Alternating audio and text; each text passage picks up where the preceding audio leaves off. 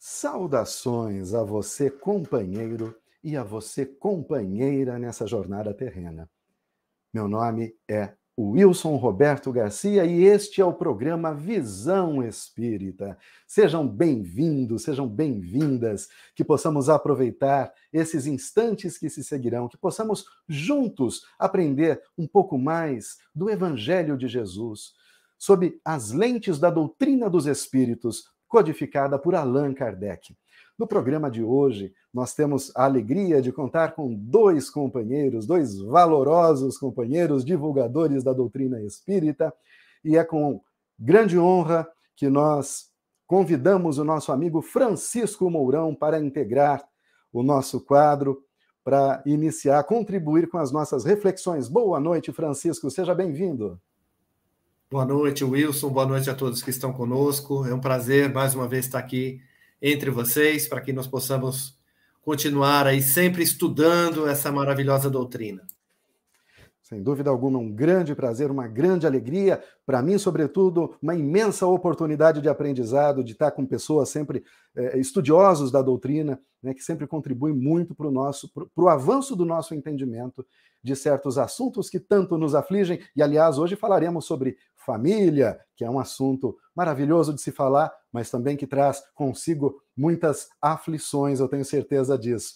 E é nessa, nesse mesmo clima de alegria que eu convido o nosso amigo Álvaro Augusto Teixeira Vargas. Boa noite, Álvaro. Seja bem-vindo. Boa noite, Mourão. Boa noite, Wilson. Boa noite aos nossos participantes.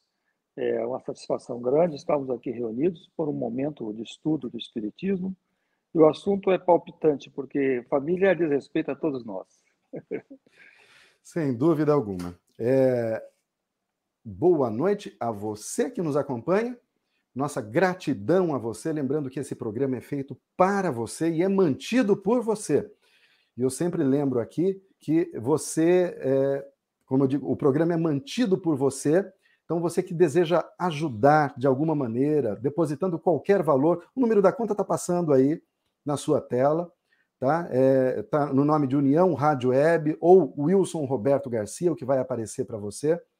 E já fica aqui a nossa gratidão a todos vocês que têm contribuído para que nós possamos manter a nossa atividade no ar. Durante a pandemia, a gente trabalhou exclusivamente pela internet, transmitido pelo YouTube e Facebook, mas né, já estamos retornando ao estúdio Lembrando que lá nós temos né, os custos para manutenção do estúdio, manutenção de internet, aquisição de equipamentos, né, condomínio e outras coisas mais que são necessárias para se manter uma atividade dessa natureza. Por isso, nós agradecemos novamente pela contribuição de cada um de vocês. E pedimos também, olha, se você ainda não se cadastrou, cadastre-se, mande uma mensagem dizendo um olá para esse número que está aparecendo aí na sua tela. É o 98877 8022. Mandando uma mensagem para esse número de WhatsApp, você vai se cadastrar no, no nosso na nossa lista de transmissão. Veja, não é um grupo de WhatsApp, tá? Não tem conversa é uma lista de transmissão, onde nós vamos mandar para você os links de todas as atividades que a USE Piracicaba promove aqui na cidade. Então, tudo que a USE, é, um palestrante de fora que vem, um, um, um, programa Visão Espírita, um outro programa que vem ao ar, uma entrevista interessante, a gente sempre vai mandar para você ali. E não só, né, somente de uma casa espírita, mas de todas as casas espíritas afiliadas, se você tiver cadastrado aí. 98877 8022. Falando em USE, o nosso agradecimento à USE Intermunicipal de Piracicaba, uma instituição sem fins lucrativos que agrega mais, congrega mais de 30 centros espíritas em Piracicaba e região.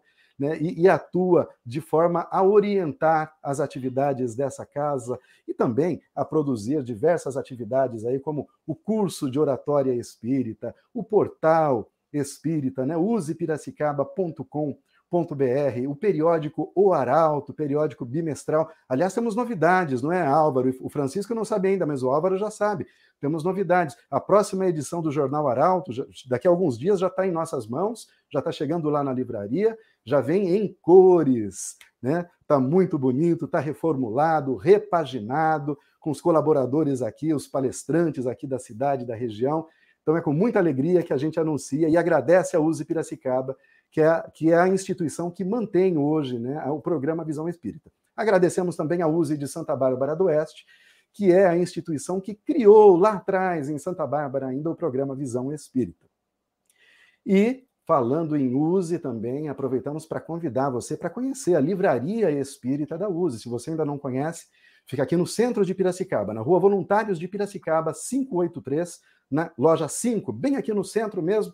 Se não conhece, faça uma visita, são centenas, milhares de títulos. Se você gosta de livros de estudo, de romances, tem tudo lá. E agora nós temos também um, um sebo, né? Que você encontra livros usados com um custo excelente. A partir de 10 reais você consegue se manter atualizado na Livraria Espírita Allan Kardec.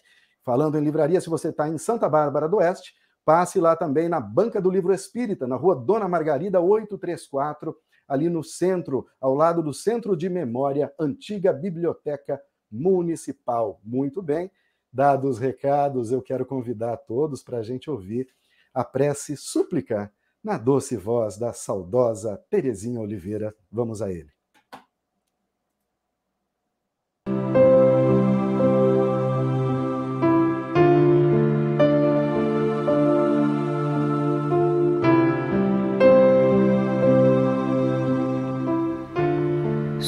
Súplica.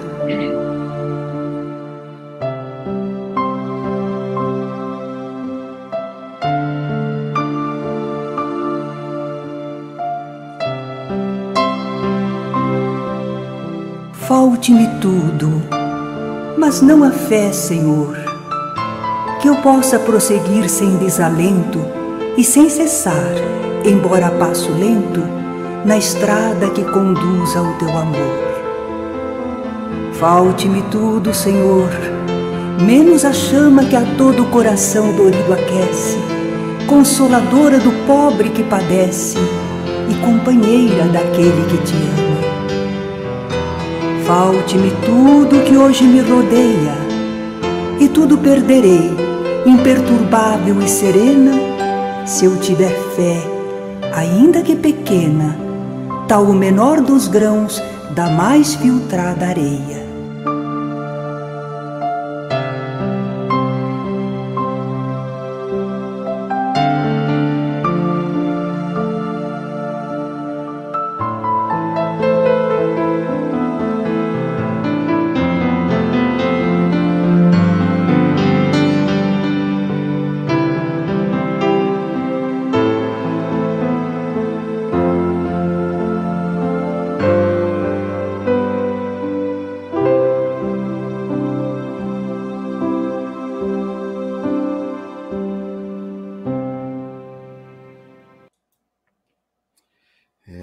Essa prece, falte-me tudo, mas não a fé. Eu vou lembrar do, do, poeta que agora integra a Academia Brasileira de Letras, Gilberto Gil. Anda com fé eu vou, que a fé não costuma falhar. Sem fé a gente não chega a lugar nenhum, com certeza. Muito bem, então é nesse clima de espiritualidade, de alegria e de gratidão que nós podemos introduzir o tema dessa noite. Isso mesmo, nós vamos falar sobre família. Sabemos que para o Espiritismo o conceito família é um conceito muito amplo. Já disse Kardec, não são os da consanguinidade os verdadeiros laços de família, e sim os da simpatia e da comunhão das ideias, os quais prendem os espíritos antes, durante e depois de suas encarnações. Com isso, a gente vê o quanto o quanto se estende esse conceito de família para o Espiritismo. E é baseado, claro, na, na visão espírita que nós vamos falar sobre família hoje. E para começar, eu vou passar aqui a pergunta, mas eu quero assim, ó, tanto o Francisco quanto o Álvaro vocês têm, vocês podem comentar a mesma questão, tá? Eu faço a primeira pergunta para o Álvaro, vamos começar aqui por ordem alfabética, mas se o Francisco quiser faz, acrescentar alguma coisa ou também fazer um comentário sobre a mesma questão, aqui nós queremos aproveitar as inspirações e intuições. Né? Não temos compromisso, eu sempre digo isso, não temos compromisso com a quantidade, mas sim com a profundidade da nossa abordagem. Então, para começar, Álvaro Augusto Vargas, como são formadas as famílias sob a ótica do Espiritismo. É interessante, Wilson, você já começou a fazer um preâmbulo da simpatia, da aproximação. Isso aproxima as almas afins, os ideais, não necessariamente elevação, é, porque a gente está muito próximo dos outros, da nossa humanidade, mas os interesses comuns aproximam os espíritos, as almas amigas. Mas acontece que ao longo das reencarnações, nem sempre nós nos conduzimos de forma correta. Nos deixamos levar pela ambição, pela violência e cometemos iniquidades, equívocos.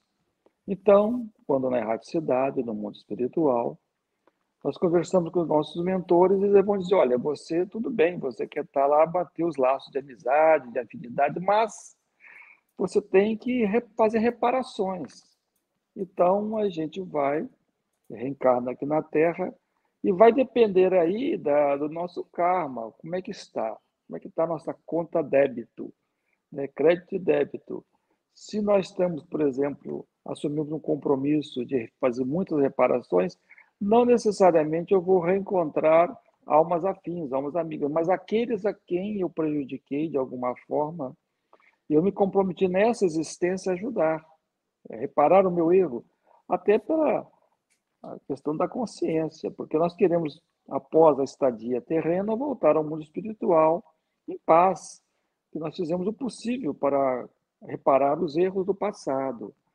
Então, hoje nós temos na Terra as famílias formadas por laços de amizade, de simpatia, mas também por questões de reparações. Isso no nível já melhor, no estágio evolutivo. A gente lembra que a Terra é um mundo de provas e expiação, onde predomina ainda a maldade. Mais de 60% dos espíritos que reencarnam nesse planeta são almas muito rebeldes, e as encarnações compulsórias. A pessoa nem escolhe o que vai fazer, ela, ela é compelida, ela é intimada a fazer um, um projeto aqui na Terra. Mas esse, esse grupo menor, particularmente os cristãos que já sentiram no seu coração a presença de Jesus, eles já estão almas já e, vivenciando mais a reparação do que mesmo expiação, vivenciando provas. Então, assim, nesse caldeirão são as famílias do mundo. Então é bem heterogêneo os grupos. Depende onde se olha, né? Mas nós vamos ter absoluta certeza que Deus é um Pai boníssimo e sempre nos coloca numa situação de, de, de felicidade relativa aqui na Terra, porque aqui é um mundo de provas e inspiração.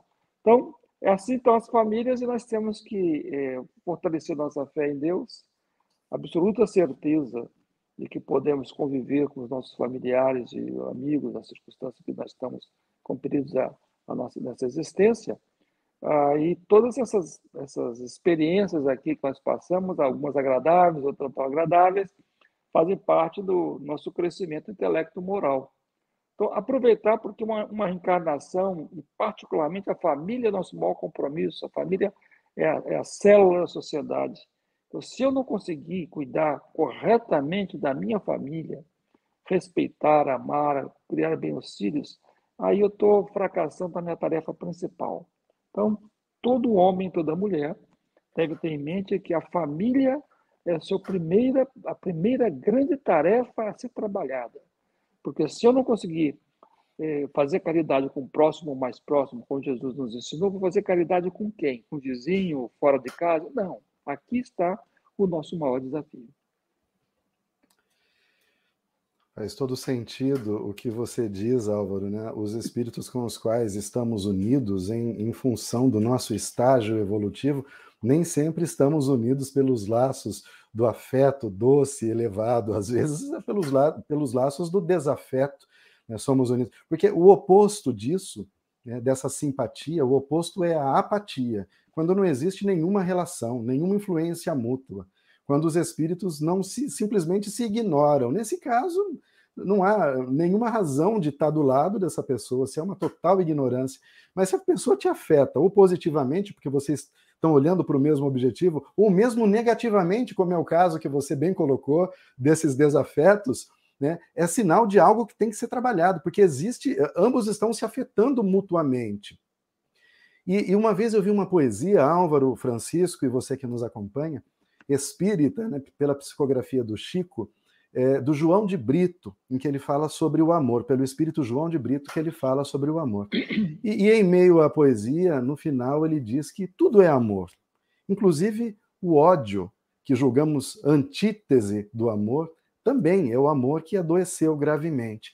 E eu fiquei pensando nisso muito tempo, né? Falei, mas como assim o ódio é. Porque nós entendemos o ódio realmente como antítese do amor. Se não há amor, há ódio. Mas não. Veja que o ódio só existe quando em algum tempo houve amor.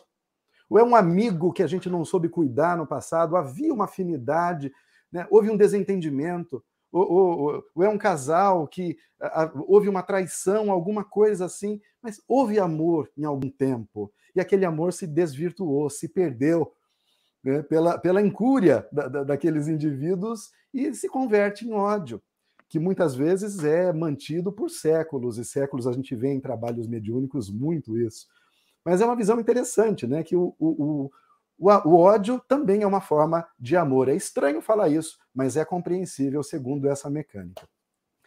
Francisco Mourão, eu gostaria que você comentasse com a gente se a união na Terra, nós sempre comentamos, sempre falamos aqui que os espíritos seguem uma programação reencarnatória. Ou seja, na maior parte dos casos, existem também as reencarnações compulsórias, a gente sabe disso. Mas, de forma geral, os espíritos participam, eles têm consciência de suas necessidades e até participam na escolha da, da, daquelas experiências que serão necessárias para o progresso deles aqui encarnados. A união na Terra sempre segue a programação que foi previamente estabelecida na erraticidade, ou seja, no plano espiritual? Wilson, eu acho que você já até comentou. Eu imagino que na maioria dos casos, sim. Mas nós não podemos nunca esquecer do livre-arbítrio, né? Do livre-arbítrio, daqueles que estão aqui, da, da capacidade de escolher, de realmente, no final, tomar outras decisões que não seriam as programadas. Mas eu entendo que sim, na maioria dos casos, é, esses espíritos já estão conscientes já tomaram as decisões que precisam tomar, e na medida como o Álvaro já falou, já tem uma noção das suas responsabilidades, já solicitam, né, já de alguma maneira pedem para que possam estarem programados em encarnações que possam trazer oportunidades de reajuste. Isso pode, em algumas situações, ainda se desajustar ou não seguir o que estava programado, mas lá na frente, né, sempre a justiça divina bondosa, é, vai, vai retomar o rumo, vai tentar corrigir o rumo lá na frente. Então é dessa maneira que as coisas acontecem. Muito bem. Álvaro, ainda sobre esse tema, né? É, na maioria das vezes acontece, mas pode acontecer da gente se casar com uma pessoa que, por exemplo, não tem nada a ver com a gente, não era para ter casado. Né? Acontece isso também, ou, ou, os espíritos nos auxiliam nesse momento. Né? O que, que pode dar errado nessa questão? Porque hoje você, você próprio pode comentar com mais propriedade do que eu. Né? A taxa de divórcios hoje é uma coisa escandalosa, não é mesmo? Por que isso tem acontecido? É, o Francisco Mourão colocou muito bem aí, né? É é, da, da, do livre-arbítrio. Né? Esse, né, né, moral? Esse, esse, é o problema. Às vezes a pessoa, ah, eu não queria ter tanto livre-arbítrio assim, né? Deus, não quero tanto livre-arbítrio. Mas não, você vai ter livre-arbítrio, vai poder escolher o que você quer fazer. Mas é, vai, nós, nós vivemos uma sociedade, vamos, vamos examinar os fatos reais. O mundo hoje é pessoal, as pessoas são muito exclusivistas e grande parte se, é, se diz que professa a religião o faz de forma exterior, de forma super, superficial. Mesmo espíritas também é, não, não, ainda não sentiram a grandeza do evangelho em seu coração, a fim de que possa mudar atitudes, se transformar, porque o espiritismo é o cristianismo redivivo, é o verdadeiro cristianismo. É a chama acesa que deve mover as pessoas no ideal superior. É um, é um novo estilo, é uma forma de viver. O espírita tem uma nova forma de viver. Porque ele remonta àquela a época da Galileia, quando Jesus conversava com seus discípulos. Então, ah, não tem como a pessoa ter uma, uma, uma, uma ser espírita de fachada, de, então, de, de forma exterior, não, não, faz, não condiz. Então, tem aquela turma que vai encarnar é, a maior parte, pelo menos, que reencarna aqui, são almas ainda, dois terços da humanidade está assim ainda, muito ligada à sexolatria, à sensualidade. E não adianta fazer uma programação para essa turma, porque não vai cumprir. Então, assim, olha, vai lá, meu filho, reencarna lá na Terra e tenta ser um pouquinho melhor, se casar, ter os filhos, respeitar a sua esposa. Então, essa turma aí não tem muito jeito, ela vai, não, não tem como fazer uma programação mais bem detalhada. Quando você pega um terço da humanidade, esse sim, esse grupo, um terço, olha, é um terço hein, da humanidade, esse vai ser uma programação mais elaborada, conforme o nível evolutivo, porque não adianta ficar gastando é, décadas de estudo e programação a pessoa que pisar na bola. Mas mesmo esses quando reencarnam também, pelo livre-arbítrio, igual o Mourão colocou, ele pode recalcitrar em erros passados, ele vai ter experiências aqui é, uma, e tem uma certa flexibilidade. E nem sempre vai casar, vai se consorciar com aquele, com aquela candidata, o homem ou a mulher, né? Com aquela pessoa que era a mais adequada para ele, né? para ter sucesso aqui na, na vida conjugal.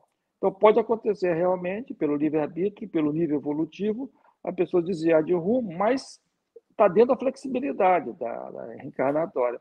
Não quer dizer que não possa ser feliz, tá? porque não tem que. O José só vai ser feliz se reencarnar e casar com a Maria. Não, não necessariamente. É, era melhor para ele, porque seria talvez uma alma com mais sensibilidade, com os mesmos pontos em comuns, mas o José reencarnou, encontrou Josefina, que tinha um rostício muito bonito, ele se encantou e se precipitou e casou com a Josefina. Mas ele pode ser feliz com a Josefina, afinal de contas, é, as pessoas mudam, as pessoas se trabalham, ah, ninguém nasce estático, né? a evolução é dinâmica. A pessoa, um indivíduo de 20, 30 anos, se você conversar com ele, você vai ver que houve uma grande mudança das coisas que aconteceram. Então, nós temos ah, esse índice de, de, de, de divórcio que o nosso amigo citou, realmente é, é um número triste, escandaloso. Isso é dado do IBGE. Depois de 15 anos, é, 65% dos casamentos já, já, se, já acabaram, né? ficaram uma porcentagem menor. Não quer dizer que a pessoa não possa é, é, ter um novo casamento. Geralmente acontece isso. A pessoa fica, quando divorcia, as estatísticas mostram que provavelmente um ano depois a pessoa está casando novamente não consegue ficar sozinha. Então, e nessa, nesse segundo consórcio, às vezes a pessoa vai encontrar alguém que está mais maduro, né, já aprendeu um pouco mais, e vai conseguir é, se equilibrar e talvez ter uma, uma existência aqui mais exitosa. Mas sempre é muito desgaste, porque principalmente quando tem filhos, né? o divórcio quando tem filhos é, um, é uma situação muito difícil e nem sempre os, a, o marido e a mulher que se separam e têm filhos, eles têm uma, uma estrutura é, moral, assim, um certo equilíbrio é, moral e ético, e às vezes pode descambar para uma, uma peleia, né? uma briga, né? que vai afetar os filhos que ficaram aí como inocentes nessa separação. Então, realmente, o ideal é que não haja essa separação. O ideal é que a pessoa respeite a, a escolha que fez até o final da sua existência aqui na Terra. Esse é o ideal. Mas a gente está vendo que esse ideal está ficando a porcentagem muito pequena, viu, Wilson? Sem dúvida alguma, né? Está tá, tá realmente é, é, são números assustadores, né? O número de, de, de. E a gente, quando vê outros números relacionados a isso, violência doméstica e tudo mais, a sociedade ela também adoece, como qualquer organismo, né? Você bem colocou, o Álvaro colocou algum, na sua fala anterior, né? Que a, a família é a célula de um grande organismo social e esse organismo social também adoece. Né? E, e é claro que o Evangelho interpretado, sobretudo pelo Espiritismo, que nos tor torna acessível essa, essa, compreensão, pode nos ajudar a, a, tratar dessa doença social com toda certeza. Vamos dar as boas-vindas aqui a Eliana Vargas Cardoso, seja bem-vinda lá de, do Espírito Santo. Boa noite, Eliana. Vladimir Bortolim também está conosco aqui a Vilma Vargas, boa noite. Nazaré Pereira Costa é a minha mamãe. Olha a família aqui lá de Americana, minha mamãe. Um beijo para minha mãe. Né, que Deus lhe abençoe. Lá de Americana. A Isabel Bulo também passou por aqui. Boa noite, Isabel. Um grande abraço. Maria Elizabeth de Oliveira e Costa. está aqui também, ela está agradecendo, é nós que devemos agradecer por sua presença, a gente sempre reitera isso, estamos aqui por vocês. Karina Pinheiro, aqui, a família Minha em Peso, a minha querida irmã lá de Americana, que aliás hoje faz aniversário, dia 30 de maio. Feliz aniversário, minha irmã. Que Jesus possa lhe abençoar, muita saúde, é tudo que eu desejo para você. Eu estou enganado, hoje é, tem. O Francisco também faz aniversário hoje, Francisco? Não. Francisco? Qual Francisco? Eu? Você? Não, né? Não, não, não, não. Eu sou em é novembro. É tem, eu acho que tem uma pessoa do nosso grupo que faz aniversário 30 do 5. Eu preciso me lembrar quem é. Vou entrar no Facebook, porque o Facebook nos lembra, né? Verdade. Eu acho que é a Ana Cristina. A Ana Cristina foi ontem, eu acho, né? Ah, a Ana então Cristina. Então, tá. Eu errei, a bola bateu na trave. Mas tá próximo, tá próximo. Rubens, que é também passando por aqui. Né, um abraço ao nosso amigo, colaborador de todas as horas, Francisco Moretti. Francisco Moretti esteve conosco também no programa de domingo. Boa noite, Francisco, obrigado pela presença. Lucinéia Barbosa, Antônio Ferreira Filho, quantos irmãos e irmãs aqui conosco. Maria da Glória Fiore, Fátima Balistieri conosco aqui, Patrícia Aparecida Correia, Noeli Pereira, José Eduardo Leite, Sérgio, desculpe, olha, esse eu tenho dificuldade de pronúncia. Vamos lá, é Sérgio Louchinovski. Eu acho que é isso, olha lá, o Sérgio Louchinovski ou Louchinovski. E Regina Garcia aqui conosco também. Então, muito obrigado pela presença de todos. Mas agora a gente vai fazer uma pergunta que parece um pouco romântica, viu, Francisco Mourão? Sabe, aquelas histórias de almas eternas que foram divididas em sua criação foram divididas, cada um segue um caminho e nenhuma delas nunca será feliz, nunca poderá alcançar a felicidade ou a paz enquanto não se encontrar com sua outra metade, como dizem as metades da laranja. Francisco Mourão, diga para nós como o Espiritismo explica isso. Existem almas, falamos de família, de casamentos, então, existem almas gêmeas. Né? Esse encontro pode ocorrer após estarmos casados, olha que pepino aqui, ó. Olha aqui que pegadinha. Falou, olha, eu estou casado já, pelo livre-arbítrio, eu escolhi. E aí aparece outra pessoa e fala, não, mas ela é minha alma gêmea. Que situação. Francisco Mourão, quero que você comente sobre isso. Wilson, perante o Espiritismo, não. Esse é um conceito, inclusive, que nos remete a uma ideia errônea da origem do espírito, né? porque quando a gente pensa em gêmeo, dá a impressão que é algo que realmente foi formado a partir de um zigoto, né, ou de, um, né, de uma célula inicial, né, fecundada, e que essa célula se divide em duas, e duas idênticas, né, e aí seria dali para frente produzindo o que a gente seria de, dos gêmeos, né. Não, perante o espiritismo isso não, não, não é, é não se acredita que isso exista, porque os espíritos são criados individualmente, simples e ignorantes, e eles seguem caminhos diversos. Então, eles, eles já têm a sua individualidade na medida da sua criação e, portanto, são diferentes. É, é, essa questão de alma gêmea, a gente pode talvez entender como sendo o que o Álvaro estava tentando falar, no, no sentido de ser o melhor espírito companheiro que tem afinidades e que pode, de alguma maneira, ajudar o outro espírito a crescer e vice-versa nesse sentido de afinidades, de amizade, de companheirismo, né? A gente pode entender que seriam almas extremamente afins, que se amam, mas que têm a sua individualidade e que não se completam. Não, pelo contrário, elas continuam sendo cada uma uma só, na sua individualidade, continuarão sempre seguindo seus caminhos de forma individual, usando seus respectivos livres arbítrios. Mas são companheiras, né, são de alguma maneira afins, gostam de si, entre si, e nesse sentido podem decidir caminhar juntas, né, no seu sentido de crescimento. Eu acho que seria mais ou menos por aí que a gente interpreta, Wilson. Muito bem. Álvaro, você quer acrescentar, comentar alguma coisa sobre esse tema? Muito interessante. Não, a, a definição do Francisco Mourão está perfeita. É exatamente isso. É um conceito mais poético, é uma força de expressão. É, Sim. é, alma gêmea, você se identifica com aquela pessoa, né? É os eternos apaixonados, né? Faz, faz seresta, deve ser muito bonito, mas é força de expressão, né? Não é, é. Não é no sentido literal. O, o Moroni definiu muito bem. Eu só acrescentaria que, ah, na pergunta, né? E se o indivíduo está casado, encontra aquele. Entre ah, então. É, aí, aí o Álvaro já até respondeu. Olha, não vem com essa, né? Não vem com esse negócio de alma gêmea, não. Trate, trate de respeitar a sua esposa, respeitar a sua esposa até o final do mandato aqui na Terra, porque senão está tá delinquido perante as leis de Deus. Né? Não, não pode acontecer. Se por acaso o indivíduo está sentindo que está insustentável o relacionamento, então se divorcia.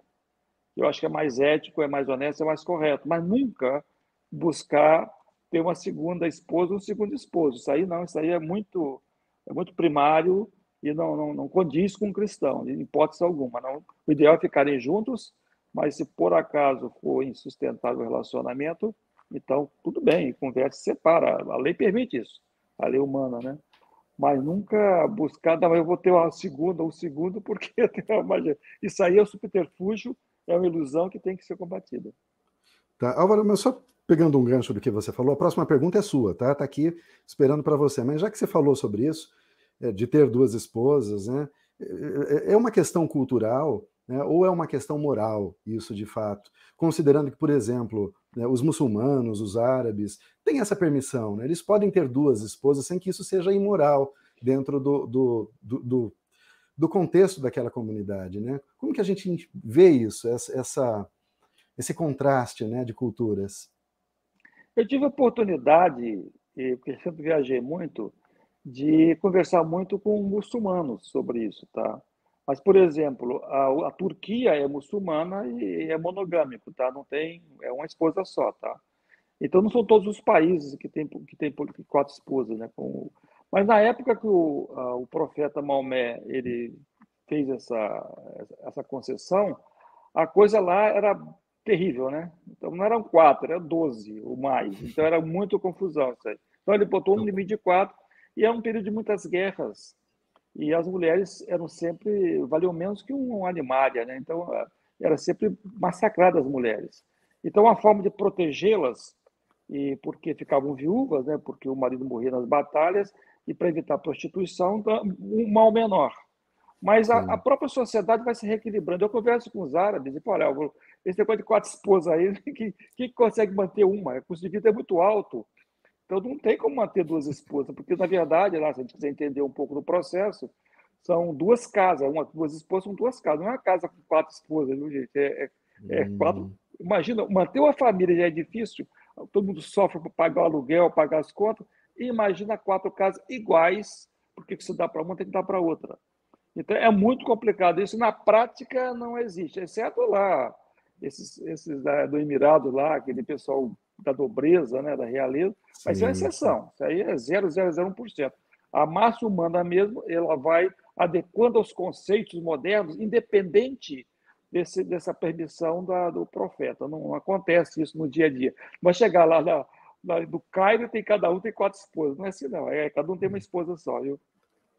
É assim, é, acreditamos, né, pensamos que a questão talvez evolua, né? Daqui a algumas centenas de anos, talvez isso né, acabe caindo, né? Não sei como as culturas vão se vão progredindo ao longo do tempo, mas o fato do, do, do, do nosso mundo estar tá encaminhando para um mundo de, de regeneração também, eu acho que algumas mudanças devem acontecer em, em, culturas assim que são tão diferentes em certos pontos, né, Álvaro?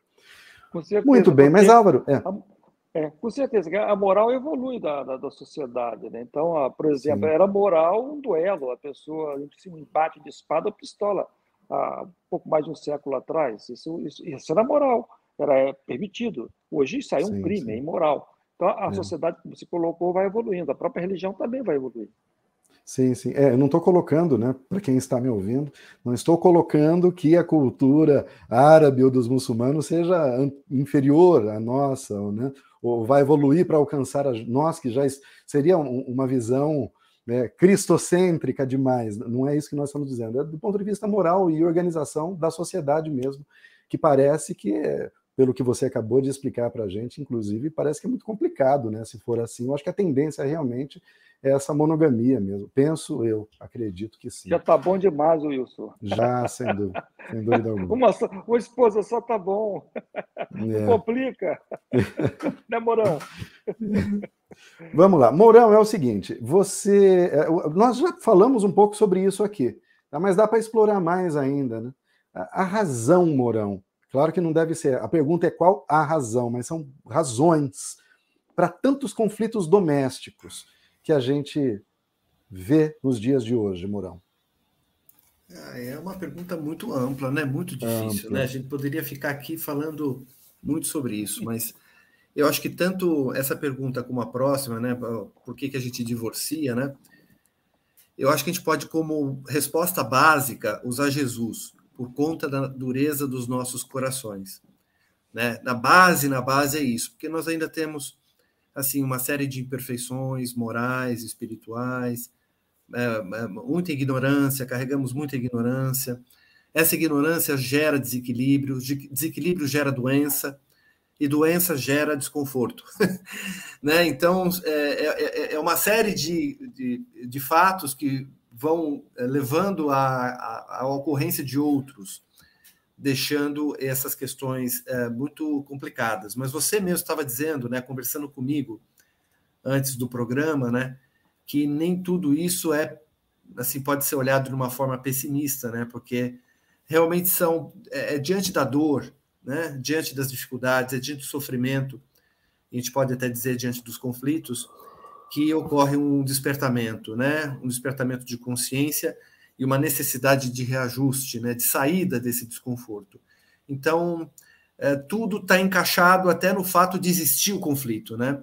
E, e, a gente deve deixar de esquecer, não deve esquecer de falar das razões principais dos conflitos domésticos que o Álvaro explicou na, acho que na nossa primeira pergunta agora atrás, que nós já carregamos, né, é, é, é, compromissos, né, dificuldades que nós é, geramos em outras é, em outras existências com irmãos nossos e cabe a nós agora, né, numa outra ótica, né, sob um outro ângulo, sob filtros de amor e da relação pai-mãe, marido-esposa, eh, enfim, são filtros de amor que a gente possa atenuar esses conflitos evoluindo de alguma maneira. Finalmente, eu acho que eu poderia adicionar aqui o seguinte: que em alguns casos, os conflitos que ocorrem eh, no lar doméstico, às vezes não são fruto de um desequilíbrio anterior ou de um de uma dívida anterior. Às vezes é fruto de uma prova nova, de uma necessidade de uma prova nova, no sentido de acolher o irmão que não era membro agregado daquele grupo espiritual, um irmão que precisa de uma convivência mais amorosa, mas ele está em desequilíbrio. De novo, é um ganha-ganha, no sentido de dar uma tarefa a mais para aquela família que já desenvolveu a prática do amor e uma bênção àquele irmão que está em desequilíbrio de conviver temporariamente num lar um pouco mais equilibrado para que possa uh, receber essas boas influências. Então, são muitas as razões dos conflitos, né? Sim. Mas eu procurei aqui sintetizar talvez os principais. Mas Álvaro, claro. fica à vontade para complementar. É interessante, eu você, gostei muito, viu, uh, Borão, quando você fala da dureza dos corações. Jesus falando né, tá, do divórcio, né, dureza dos corações humanos. Né? Os estudiosos colocam que a principal causa da separação hoje, por incrível que pareça, é o esfriamento do relacionamento que está ligado ao que o Mourão falou, dureza de coração. Então, a pessoa se encanta, se aproxima, mas não trabalhou o coração para se casar todos os dias com a companheira. É, porque é um, é um trabalho que exige paciência, renúncia, tem que haver uma motivação, tem que ter o ideal de manter o relacionamento. Então, está faltando uma visão mais objetiva do ideal superior aos, aos jovens que iniciam a sua trajetória no relacionamento da formação da família. É, tem que entender que é muito importante manter a família harmônica e o companheiro e, a, e, a, e a, o homem e a mulher desenvolverem, além da afetividade do amor, uma amizade profunda, um respeito um pelo outro, para que possam caminhar juntos. E não tem um esfriamento do relacionamento. A segunda causa é econômica, diz, diz os estudiosos, tá? dados do IBGE. E aí a gente pensa que não, mas econômica por quê? É, o casal talvez tenha uma vida assim muito voltada para o lado materialista. É, às vezes é grife da moda, é o local, não tem humildade, não tem simplicidade, porque pode ser trabalhado isso também, essa questão da, da carência material. Não estou dizendo da, da, falta de alimentos, aquela, mas a, a, grande parte, às vezes, são coisas muito simples, se tiver um pouco mais de tolerância, humildade e visão da importância de manter o relacionamento, e ficaria. Aí, juntando o esfriamento do relacionamento, juntando aí com o problema econômico, aí é uma, uma tempestade perfeita para ter os conflitos. Agora, uma, um lar sem a presença de Jesus, sem a presença cristã da, do ambiente cristão, dos ideais elevados, ele fatalmente vai se dissolver, como está acontecendo. A família nossa está em crise. Né? E a terceira questão é a infidelidade conjugal. Mas a infidelidade conjugal, quando chega a acontecer, as duas primeiras já prepararam o terreno para ver a infidelidade conjugal, porque o indivíduo tem enfriamento de relacionamento, tem um problema econômico, está em crise, aí ele vai buscar o consolo em outro lugar. E aí, fatalmente, vai também ajudar a contribuir para um lar conflitante e a sua ruptura. Todo sentido, Álvaro, o que você diz e o que o Francisco colocou. São muitas as razões para os conflitos, mas aqui, também citando né, a questão da dureza dos corações, a gente pensa nas maiores mazelas do ser humano, que é o orgulho, o que você disse sobre a questão econômica, que é o egoísmo, que é fruto do orgulho, consequência, e a vaidade, que muitas vezes nos deixamos dirigir por esses vícios morais e eles acabam realmente sendo os causadores do rompimento de relações que poderiam, tinham tudo para dar certo. E quando Francisco diz que até mesmo no conflito né, as coisas podem evoluir positivamente, é justamente, né, Álvaro e, Francisco e, você que nos acompanha, o conceito da dialética. Né? É com os conflitos, com as ideias diferentes que surgem novas ideias híbridas com um pouco de cada uma daquelas. Você tem uma tese, você tem uma antítese que é contrária, e da tese da antítese sai um terceiro, né, uma consequência. Agora, quando nesse conflito um dos lados quer sair vencedor, o que acontece? Em, em todo campo que tem um vencedor, tem também um perdedor. E esse perdedor jamais vai ficar satisfeito, ele vai ficar ressentido. E esse ressentimento se acumula. E os relacionamentos hoje são muito parecidos. Eu lembro de uma crônica que eu li de, de Rubem Alves, ele faz uma comparação dos casamentos com o frescobol e com o tênis. Ele diz que certos, certas uniões são como um jogo de tênis. Você tem dois jogadores, duas raquetes, uma bolinha, um bate de um lado, outro rebate do outro, só que o objetivo de cada jogador é explorar as dificuldades, as limitações do seu adversário, né, para tentar jogar a bolinha lá naquele canto onde ele não consegue pegar. Porque ele quer vencer, no final das contas ele grita, eu sou o vencedor, e o outro, ressentido, é o perdedor. Já no frescobol, olha que interessante, é um esporte já, também tem duas raquetes, dois jogadores, mas o gostoso do frescobol é manter a bolinha no alto? O outro jogador joga a bolinha meia torta, você tem que correr para ajustar, para tentar consertar e jogar bonitinho para o outro responder, porque a alegria está no jogo. Então, é, é, é, essa a diferença. Eu achei muito linda essa comparação, essa analogia que ele fez, porque a gente tem realmente que transformar o jogo de tênis, né, em que a gente quer ser vencedor, para um jogo de frescobol, onde o gostoso seja participar da brincadeira mesmo. Não é isso? Francisco Mourão, Olha, aqui essa pergunta também, Morão, eu acho que eu vou judiar de você se eu falar isso, pra, se eu fizer essa pergunta para você. É possível ser feliz no casamento, Francisco Mourão? Mas, mas eu vou fazer, viu, Francisco? Você vai ter que dizer como. Porque assim, não é só dizer que é possível ou não, mas tem que dizer como. Como é possível ser feliz no casamento, Francisco Mourão? Ah, eu vou ficar na doutrina, tá? eu vou ficar na doutrina. Toda felicidade nesse mundo é relativa e cabe a nós buscarmos essa felicidade relativa. Se nós estamos aqui, acabamos de dizer, de admitir que as relações conjugais naturalmente já têm conflitos, que elas já carregam é, é, é, compromissos, resgates, tarefas, novos aprendizados. Então, não é, é logicamente, um, uma relação de, de férias, né, de total prazer. Sem dúvida, ela, ela tem que ser estimulante no sentido de apreciação mútua. Né? Eu acho que Kardec fala muito bem isso. É, é um exercício de solidariedade mútua o casamento, né? E, e, e por consequência a, a família. Então, eu acho que esse é o grande propósito. Né? Mas é claro que nesse, nesse sentido muitas dificuldades vão acontecer. Então, nesse sentido, a gente pode, em alguns momentos, realmente não nos sentirmos totalmente satisfeitos, vamos dizer assim. Agora, há causas né, de aflições né, que são do passado e as que a gente acaba gerando naquele mesmo momento. A gente já fala muito sobre isso no capítulo 5 do Evangelho segundo o Espiritismo, que cabe muito a nós, né, o nosso papel de dizer qual, qual é o meu papel aqui, né? Como marido, como pai, como filho, como irmão, eu estou exercendo esse papel da melhor maneira? Se todos tivessem sintonizados nisso, eu tenho quase que certeza que quase não teria conflito. Né? Ou se tivesse, ele seria facilmente sanado por conta já da sintonia dos demais.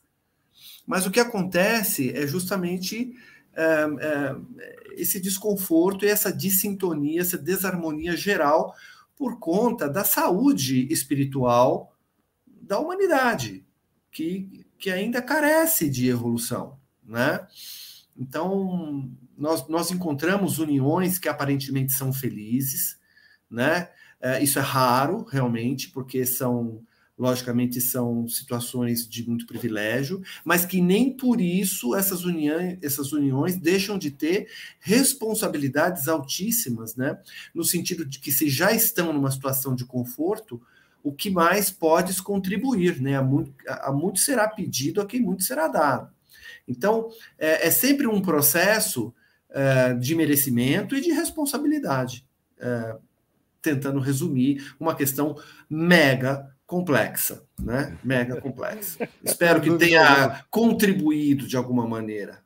Com certeza. E você, quando diz que vai abordar sobre a, o aspecto doutrinário do Espiritismo, é muito interessante, porque realmente, para a doutrina espírita, felicidade é paz de espírito. Ponto. Né, felicidade não é facilidade, como muitas vezes a gente espera. Né, felicidade é paz de espírito. Felicidade não é euforia. Não é aquele clima de festa todos os dias, mas é estar em paz. Mesmo diante de certas dificuldades, você está em paz. E, e o que é, em, em resumo, paz? Paz é a ausência de conflito interno. Ou seja, eu, eu, estou totalmente alinhado com os meus objetivos, eu, eu, eu ajo de acordo com aquilo que eu acredito, eu falo da maneira como eu deveria falar. Então, existe paz naquele ambiente. Agora, o que a gente não pode aceitar e isso acaba acontecendo com muitos casais, é viver uma perturbação constante né? e achar que aquilo é normal. Não é normal. Porque paz nós podemos ter sim. Todos os relacionamentos podem ter paz, essa paz, né? essa felicidade que é a paz de espírito. É possível sim alcançar. Muito interessante. Carlos Alberto Rodrigues está passando por aqui também, dando a boa noite. Boa noite, Carlos Humberto, não Alberto. Carlos Humberto, obrigado pela companhia. Olha, o Francisco Moretti está aqui fazendo um comentário. As pessoas que optam pelo celibato ou não casam estão agindo errado ou impedindo uma possível reparação? Álvaro Augusto Vargas, né? lembrando aí, por exemplo, do, do Chico, do Divaldo, né? como que você responde para o Francisco essa questão do celibato, Álvaro? Essa questão muito pessoal. É, o indivíduo ele quer ter uma vida solo, né? Ele não quer. A mulher também tem mulheres que não querem casar, não querem ter um, um companheiro. É um período da vida que ela, ela optou. A gente lembra que tem eternidade para evoluir. O ideal, evidentemente, é que haja um consórcio e se dê oportunidade a novos espíritos reencarnarem, criar família, educá-los corretamente. Esse é o ideal. Mas é, cada um sabe os seus problemas íntimos as suas dificuldades. Então, eu, eu não podemos fazer juízo de valor quem decide é, ter uma vida ah, isolada, assim. Agora, vai fazer o que com isso também? Né? Você vai ter uma vida egoística ou vai ser uma dedicada ah. a uma causa nobre? O caso do Chico Xavier, ele, ele, optou casar com a humanidade, foi um ser dedicado, nobre. Ele adotou a humanidade como filho. Né? Trabalhou o caso do, do Divaldo Pereira Franco criou lá um orfanato gigantesco, uma ação do caminho. Então, tem, tem, tem espíritos assim, que vai para regiões de, inóspitas, uh, que não dá para ter família, porque é uma região de, de conflagração bélica, difíceis. E, então, ele vai, vai solteiro, e o solteiro e vai ser um missionário naquelas regiões difíceis. Então, é, é uma opção, um ideal crístico, que é muito bonito, é muito louvável. Mas mesmo aqueles que não têm esse ideal todo superior e decidem ficar sozinho, às vezes está passando uma, uma, transição interior, você não sabe os conflitos que a pessoa tem, que trouxe outra encarnação.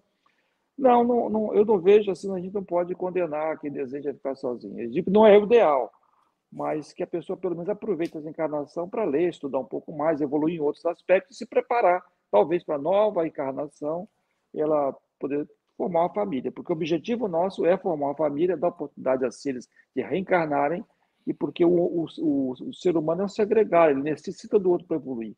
Ninguém evolui sozinho, isoladamente. Nós, nós somos seres sociais, nós temos que nos socializar com outras pessoas. E a família é o melhor local para evoluir. Então a pessoa retarda um processo evolutivo, que é a formação da família, mas talvez ela necessite desse espaço, desse tempo, para consolidar certos valores e, e suportar o, alguns problemas que ela tem de outras encarnações. Pois é, isso nesse caso, né, do seu comentário da pergunta, daqueles que escolheram por isso. Mas eu li um texto há um tempo atrás que falava sobre essa, os desvios na sexualidade, muitos problemas nesse setor. E, se eu não me engano, é o Divaldo mesmo, ele, ele dizia a questão do passado, em que muitas pessoas eram enviadas, jovens, né, mulheres, as famílias enviavam para os conventos, obrigavam aquelas moças a ficar no convento, então a, a, viver um celibato, então a se reprimir sexualmente. Isso pode causar desequilíbrios né, futuros. Então, é, a importância de se respeitar né, a inclinação, o desejo, como o Álvaro bem colocou, a importância da formação da família. Né, isso é, é, muito interessante. Mas a Isabel, ela também participa aqui. Boa noite, Isabel. Obrigado pela participação. Ela diz: Olha, eu creio que almas afins de várias encarnações que vêm se lutando, se ajudando de forma até compatível, assim como grandes exemplos como Emmanuel e Chico Xavier. Interessante. É, o exemplo da Isabel aqui é de uma família espiritual, sim. Né? A gente acabou de citar que as famílias não se unem só por laços sanguíneos, mas por espíritos que se ajudam, assim como também tem, né, Álvaro? É, é o Divaldo e a Joana, né, que, que se ajudam mutuamente. Mara Escavacini passa aqui também, a querida colega lá de Americana. Boa noite, Mara, obrigado pela presença.